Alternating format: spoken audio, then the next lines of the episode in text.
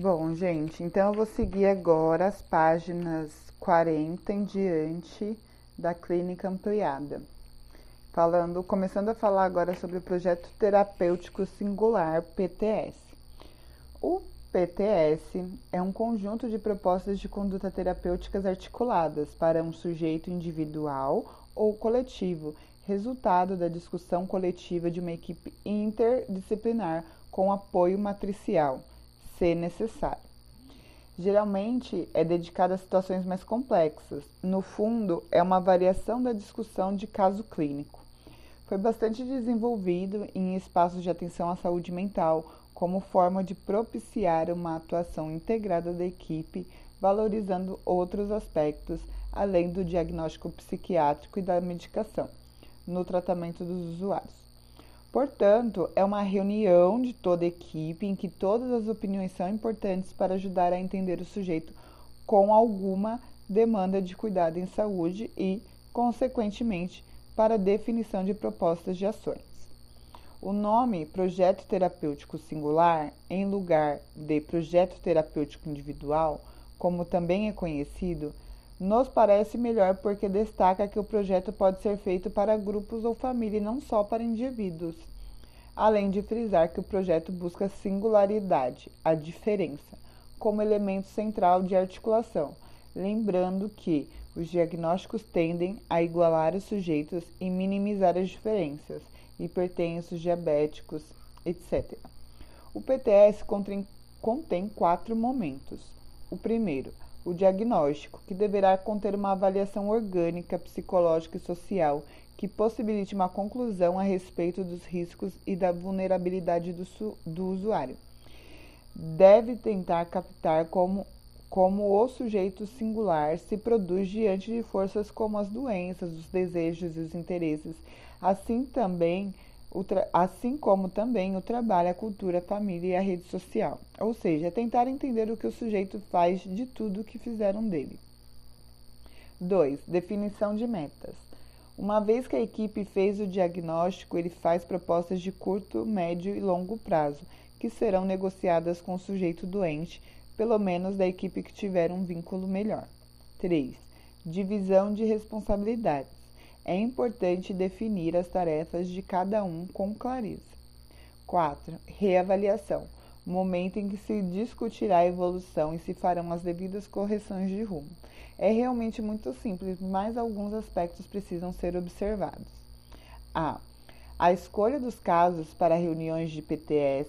A proposta é de que sejam escolhidos usuários ou famílias em situações mais graves ou difíceis na opinião de alguns membros da equipe, qualquer membro da equipe. Não parece necessário nem possível que o grande esforço de fazer um PTS seja dirigido a todos os usuários de uma equipe, exceto em hospitais e, eventualmente, centros de especialidades. B. As reuniões para discussões de PTS de todos os aspectos que já discutimos em relação à reunião de equipe o mais importante no caso deste encontro para a realização do PTS é o vínculo dos membros da equipe com o usuário e a família.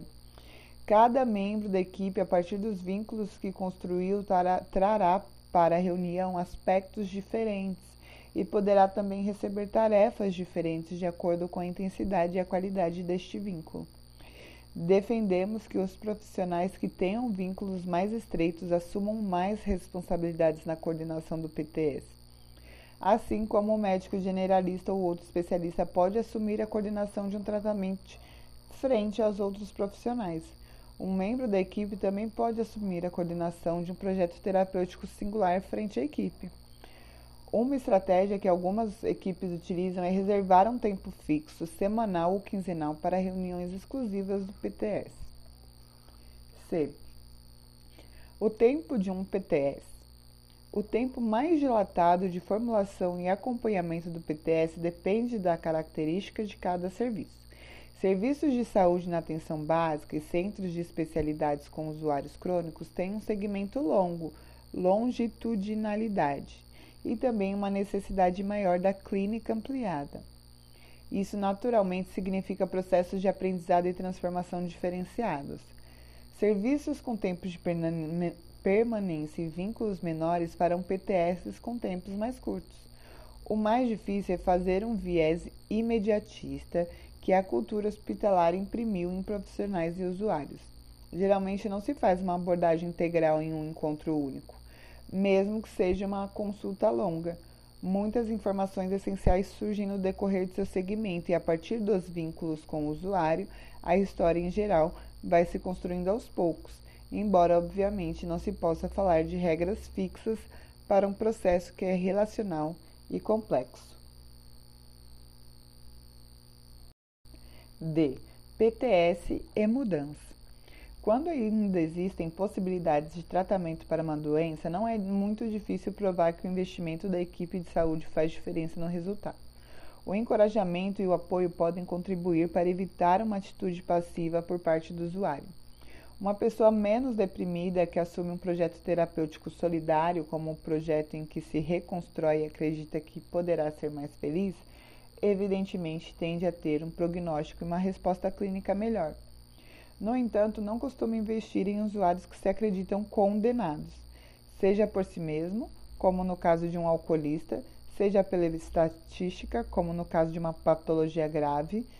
Se esta participação do usuário é importante, é necessário persegui-la com um mínimo de técnica e organização. Não bastam o diagnóstico e a conduta padronizados. Nos casos de prognósticos fechados, ou seja, de usuários em que existem poucas opções terapêuticas, como no caso dos usuários sem possibilidade de cura ou controle da doença, é mais fácil ainda para uma equipe eximir-se de dedicar-se a eles, embora, mesmo nesses casos, seja bastante evidente que é possível morrer com mais ou menos sofrimento, dependendo de como o usuário e a família entendem, sentem e lidam com a morte. O PTS, nesses casos, pode ser importante como ferramenta gerencial uma vez em que constitui um espaço coletivo em que se pode falar do sofrimento dos trabalhadores em lidar com determinada situação. A presunção de não envolvimento compromete as ações de cuidado e adoece trabalhadores de saúde e usuários, porque, como se sabe, é um mecanismo de negação simples que tem eficiência precária. O melhor é aprender a lidar com o sofrimento inerente ao trabalho em saúde de forma solidária na equipe, ou seja, criando condições para que se possa falar dele quando ocorrer. Bom, diante desta tendência, é importante no PTS uma certa crença de que a pessoa tem grande poder de mudar sua relação com a vida e com a própria doença. A herança das revoluções na saúde mental, reforma psiquiátrica, experimentando a proposta de que o sujeito é construção permanente e que pode produzir margens de manobra devem ser incorporadas na clínica ampliada e no PTS. A equipe cabe exercitar uma abertura para o imprevisível e para o novo e lidar com a possível ansiedade que essa proposta traz. Nas situações em que se só enxerga certezas, podem se ver possibilidades.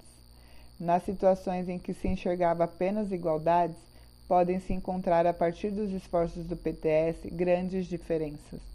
Nas situações em que se imaginava haver o pouco que fazer, pode-se encontrar muito trabalho.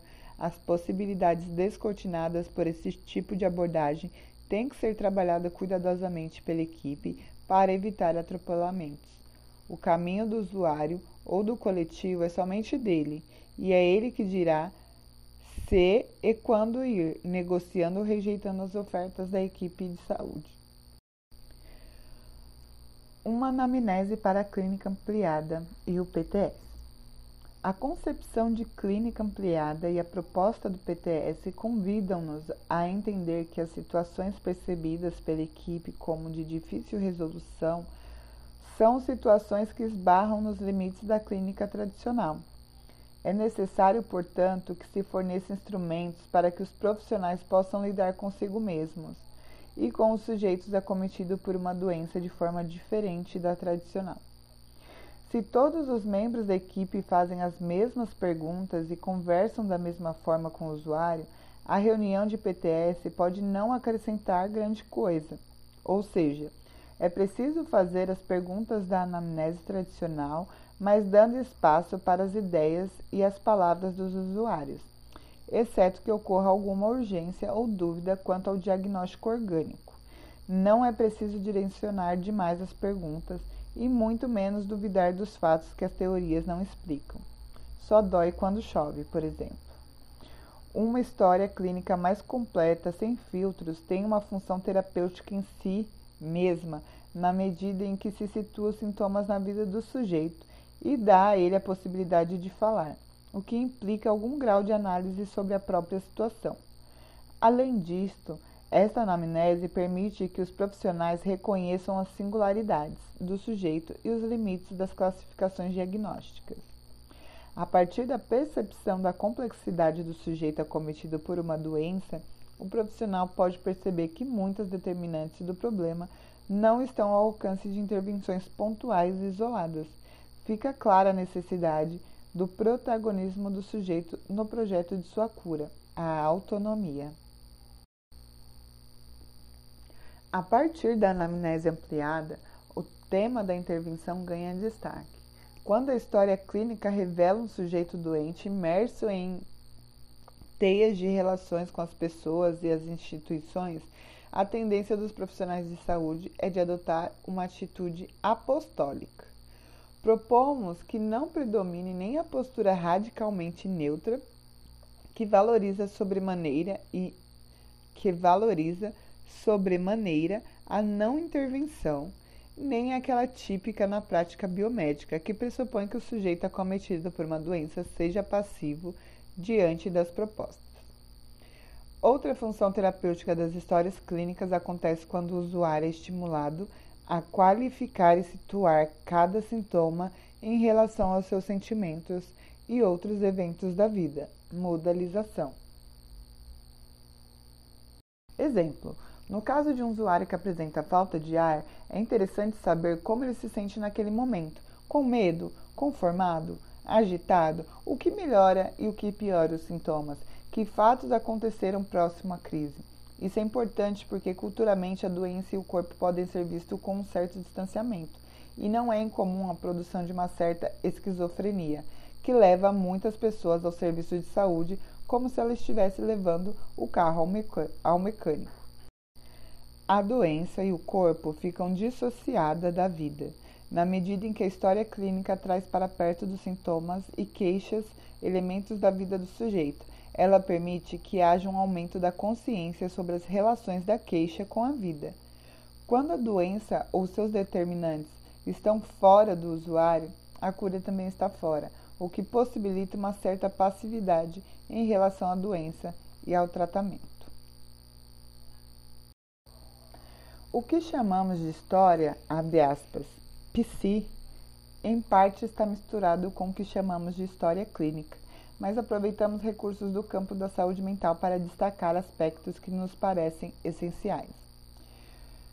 Procurar descobrir o sentido da doença para o usuário, respeitar e ajudar na construção de relações causais próprias, mesmo que não sejam coincidências coincidentes com a ciência oficial.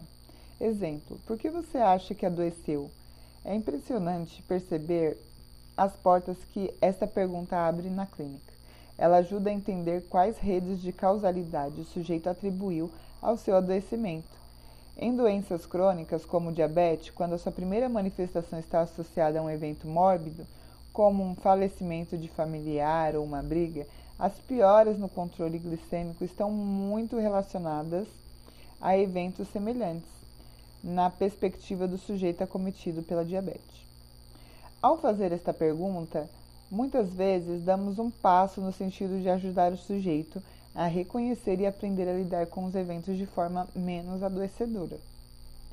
Procurar conhecer as singularidades do sujeito, perguntando sobre os medos, as raivas, as manias, o temperamento, seu sono e sonhos. São perguntas que ajudam a entender a dinâmica do sujeito e suas características elas têm importância terapêutica, pois possibilitam a associação de aspectos muito singulares da vida com um projeto terapêutico. Procurar avaliar se há negação da doença, qual a capacidade de autonomia e quais os possíveis ganhos secundários com a doença. Na medida em que a conversa transcorre, é possível dependendo da situação, fazer estas avaliações que podem ser muito úteis na elaboração do projeto terapêutico. Procurar perceber a chamada contratransferência, ou seja, os sentimentos que o profissional desenvolve pelo usuário durante os encontros. Procurar descobrir os limites e as possibilidades que esses sentimentos produzem na relação clínica. Existem muitas pessoas e instituições falando na conversa entre dois sujeitos o profissional está imerso nessas forças.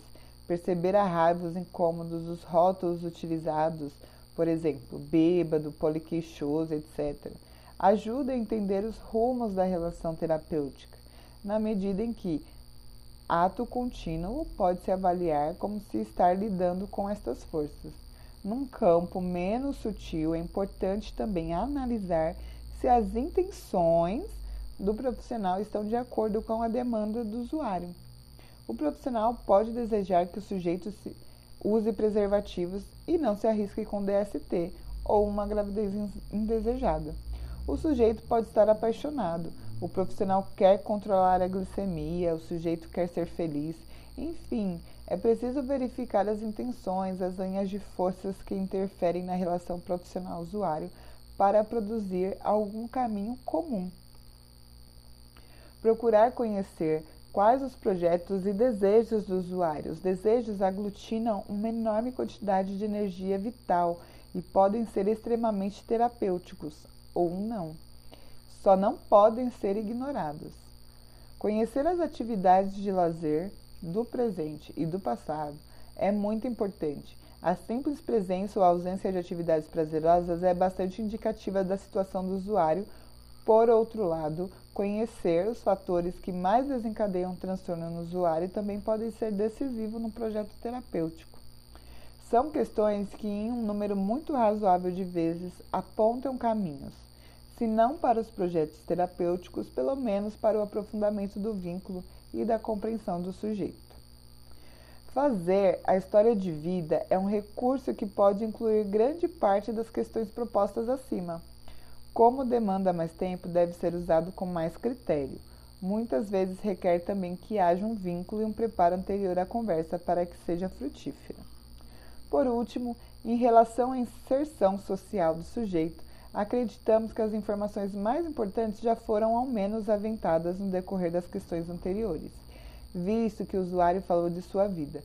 No entanto, nunca é demais lembrar que as questões relativas às condições de sobrevivência, exemplos, moradia, alimentação, saneamento, renda, etc., ou da inserção do sujeito em instituições poderosas como religião, tráfico, trabalho, frequentemente estão entre os determinantes principais dos problemas de saúde e sempre serão fundamentais para o projeto terapêutico.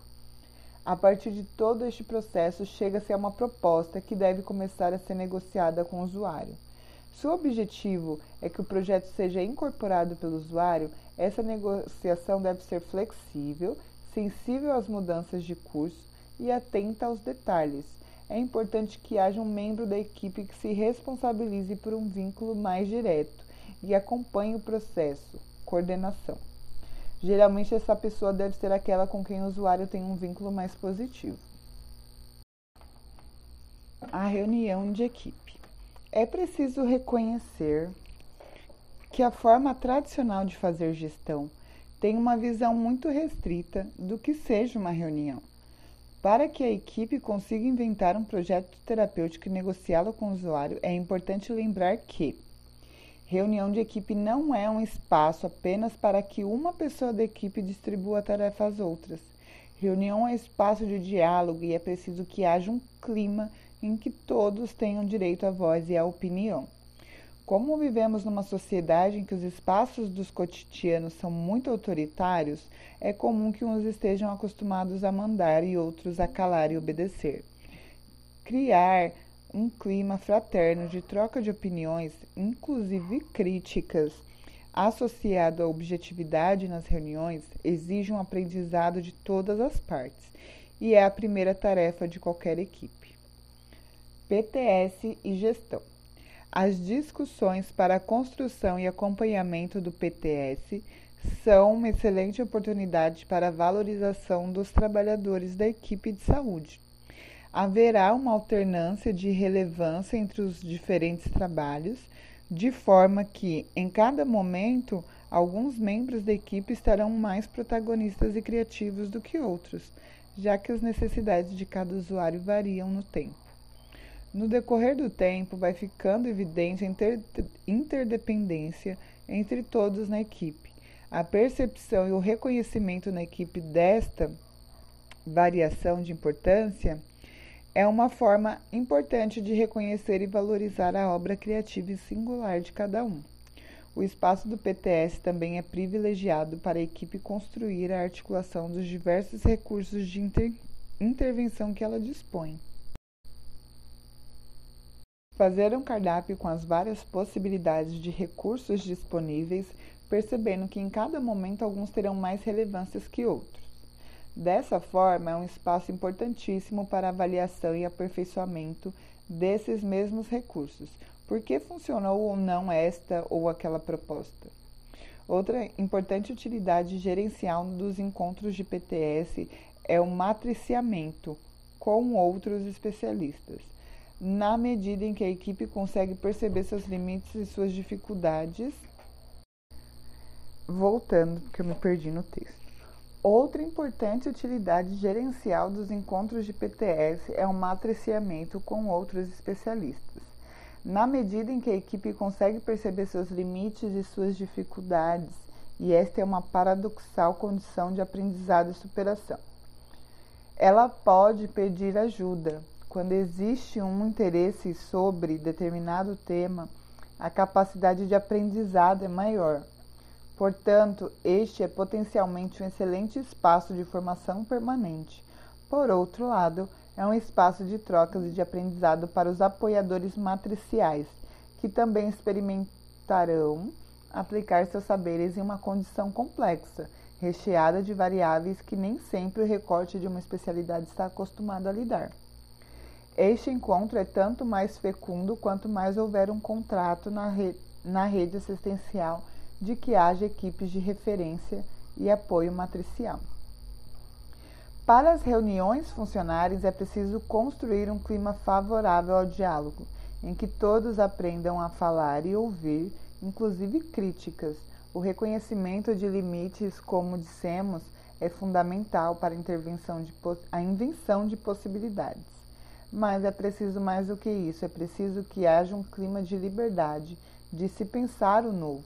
O peso da hierarquia que tem respaldo não somente na organização, mas também na valorização social entre, entre as diferentes corporações, pode impedir um diálogo real em que pensamentos e sentimentos possam ser livremente expressados. Com isso, então, a gente finaliza o áudio de clínica ampliada, que é o primeiro conteúdo de política e sistemas de saúde.